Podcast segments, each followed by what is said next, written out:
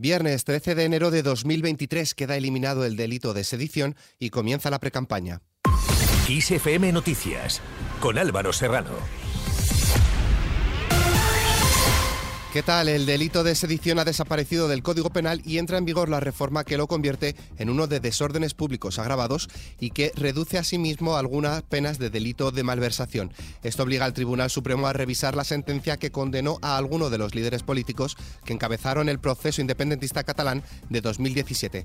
Por su parte, el expresidente de la Generalitat, Carles Puigdemont, ha asegurado este jueves que librará hasta el final la batalla judicial europea para evitar su extradición a España y ha advertido. Y que ninguno tenga que nadie tenga dudas. No, volveré ni esposado ni rendir ante un juez español para que sea indulgente.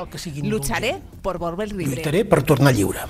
Por otro lado, el Partido Socialista Catalán ganaría las elecciones generales en Cataluña y Esquerra y Comuns empatarían en segundo y tercer puesto según el sondeo de opinión del Institut de Ciencias Políticas y Sociales de la Universidad Autónoma de Barcelona. En cuarto lugar estaría el Partido Popular, seguido de Junts, Vox, Ciudadanos y CUP. Sin embargo, un 13,3% de los encuestados aseguran no saber a quién votar y la abstención sería la tercera opción más escogida por los votantes. Y hablando de elecciones, los partidos ya empiezan su precampaña la coordinadora de Ciudadanos Baleares, Patricia Wasp, que ahora liderará el partido junto al eurodiputado Adrián Vázquez y asumirá la portavocía política, ha expresado su orgullo por encabezar la candidatura con la confianza mayoritaria de los afiliados, recibiendo por ello la felicitación de la líder de Ciudadanos, Inés Arrimadas, quien dejará de ostentar este cargo en los próximos días. Escuchamos a Patricia Wasp. No tenemos eh, tiempo que perder. Eh, tenemos unas elecciones municipales y autonómicas a la vuelta de la esquina. Tenemos esa hoja de ruta para volver a reilusionar no solo a todos los eh, afiliados, también a los que no nos han votado, sino a todos los españoles y por tanto este lunes nos ponemos en marcha después de escuchar a los afiliados en nuestra Asamblea General. Por su parte, Edmundo Val ha abogado por la integración con la candidatura oficialista y ganadora de Arrimadas y ha apelado a remar juntos porque de ello depende el futuro de la formación de cara a los próximos comicios.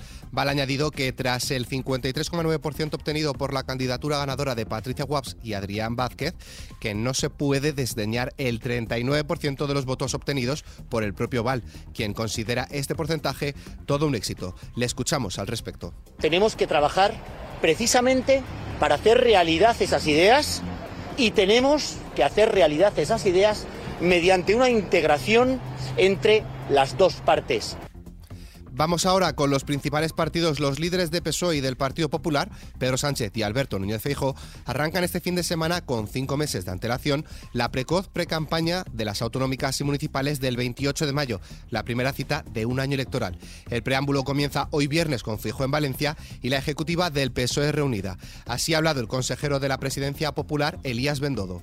Ya está metida la sexta marcha de cara a las elecciones y eso el Partido Socialista lo sabe. Por eso se nota, se palpa el nerviosismo que le ha entrado a algunos. Si yo fuera Pedro Sánchez, hoy estaría inquieto porque tiene enfrente un partido popular que, insisto, siete años después está en disposición de ganar unas elecciones de convocatoria nacional, que son las próximas elecciones municipales y autonómicas. Por su parte, el presidente del Gobierno, Pedro Sánchez, analizará hoy viernes los retos del nuevo año electoral en una reunión especial de la Ejecutiva Federal del PSOE, a la que asistirán todos los ministros socialistas, más allá de los siete que forman parte del principal órgano de la dirección del partido. La reunión, que comienza a las 10 de la mañana en la sede del PSOE, servirá para fortalecer la coordinación entre Ferraz y Moncloa ante las elecciones autonómicas y municipales del próximo mes de mayo y las generales, previstas en diciembre. Además, el PSOE ha elaborado un documento de trabajo en el que asegura que en el partido están preparados para un posible cambio de liderazgo en el Partido Popular tras elecciones autonómicas y municipales del próximo mes de mayo. El documento recoge que si el resultado que prevé el adversario político no se produce, presidentes como Moreno Bonilla o Ayuso podrían ser un recambio que solicitasen muchas voces en el Partido Popular. Los socialistas se amparan en los datos del CIS para afirmar que Feijón no genera confianza y pierde credibilidad mes a mes. Pero pese a todo esto, estas son las palabras de Elías Bendodo. Los candidatos del PP están pidiendo a Feijó para sus actos y Feijó se va a volcar en la campaña del 28 de mayo porque es el activo más potente, más importante que tiene el Partido Popular. Mientras que los candidatos del Partido Socialista le han hecho un cordón sanitario a Pedro Sánchez. No lo quieren ni en pintura. En línea con las elecciones, la vicepresidenta segunda del Gobierno, Yolanda Díaz, ha presentado hoy su plataforma Sumar como la llave de una nueva década progresista porque dice, si no sumamos, va a llegar a España la barbarie. Pero como otras veces, ha rehusado recluirse en una esquina del tablero político, aludiendo así a la extrema izquierda. En otro orden de cosas, el PSOE y era la socialista del Gobierno no han dudado en reprochar a la secretaria de Estado de Igualdad, Ángela Rodríguez, sus palabras en las que bromeaba sobre los condenados, a los que se les ha reducido la pena por la aplicación de la ley del solo sí es sí. Por su parte, Ángela Rodríguez ha remetido contra todas las voces que le han criticado y asegura que sus redes sociales que se han manipulado sus palabras en una estrategia peligrosa e irresponsable. Lamentablemente, las feministas estamos acostumbradas a que mucho de nuestro trabajo queda reducido a bulos, noticias falsas y manipulaciones que ridiculizan y tergiversan las políticas de igualdad y que además se utilice esto para atacar al Ministerio de Igualdad y al Gobierno de España. En este caso, se ha utilizado el fragmento de un podcast en el que explicaba que para acabar con las violencias sexuales necesitamos que los agresores vayan a la cárcel, pero también que las víctimas tengan acompañamiento especializado para recuperarse del daño que han sufrido, para sugerir que me parece divertido frivolizar con la violencia machista. Por otro lado, las ministras de Igualdad, Irene Montero, y la de Turismo, Reyes Maroto, han considerado un ataque a los derechos de las mujeres las medidas para disminuir los abortos en Castilla y León, anunciadas por el vicepresidente de la Junta, Juan García Gallardo, de Vox, aunque matizadas luego por la Consejería de Sanidad. Entre las medidas está obligar a escuchar el latido del embrión y ver una ecografía en cuatro dimensiones. En cuanto a la economía, el Instituto Nacional de Estadística publica este viernes el índice de precios de consumo de diciembre. La inflación general se moderó al 5,8% interanual, mientras que la subyacente, sin energía ni alimentos frescos, escaló al 6,9%. En línea con la inflación, la vicepresidenta primera del Gobierno y ministra de Asuntos Económicos, Nadia Calviño, ha asegurado que por el momento no hay ningún indicador que esté mostrando efectos de una segunda ronda de la inflación en España. Calviño ha destacado que España es el país que tiene la tasa de inflación más baja de la zona euro y recuerda que se han aprobado seis paquetes de medidas para contener la inflación, dotados con 45.000 millones de euros y con iniciativas, dice, poderosas.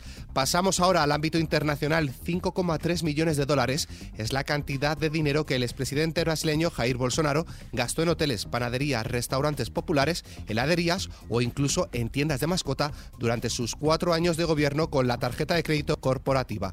Unos gastos divulgados que han causado revuelo en el mundo de la política. La información vetada hasta ahora por el gobierno ultraderechista ha salido a la luz gracias al ejecutivo de Lula da Silva. Además, la Policía Federal de Brasil ha encontrado en la casa del exministro de Justicia del expresidente Bolsonaro el borrador de un decreto que habría permitido al líder de la ultraderecha intentar cambiar el resultado de las elecciones. Sobre el exministro de Justicia, Anderson Torres, pesa una orden de arresto por su supuesta responsabilidad en los ataques perpetrados por miles de bolsonaristas contra las sedes de la presidencia, el Parlamento y el Tribunal Supremo. En esta misma línea, el alto representante de la Unión Europea, Josep Borrell, ha asegurado que los ataques a la democracia de Brasil vienen de atrás y apunta a que, durante la presidencia del expresidente Bolsonaro, se atacaron continuamente los cimientos de una sociedad pluralista y las instituciones democráticas. En cuanto al tiempo, se esperan cielos nubosos en todo el país, yendo acompañados de precipitaciones débiles en Galicia, área cantábrica y Canarias. En el resto de la península serán nubes altas que tenderán a desaparecer a lo largo del día. En cuanto a las temperaturas, las máximas subirán en el noroeste peninsular, Baleares y el área mediterránea y bajarán en gran parte del centro, meseta sur y oeste de Andalucía. Las mínimas subirán en el noroeste peninsular y bajarán en el tercio sur. Y en nuestra hoja cultural,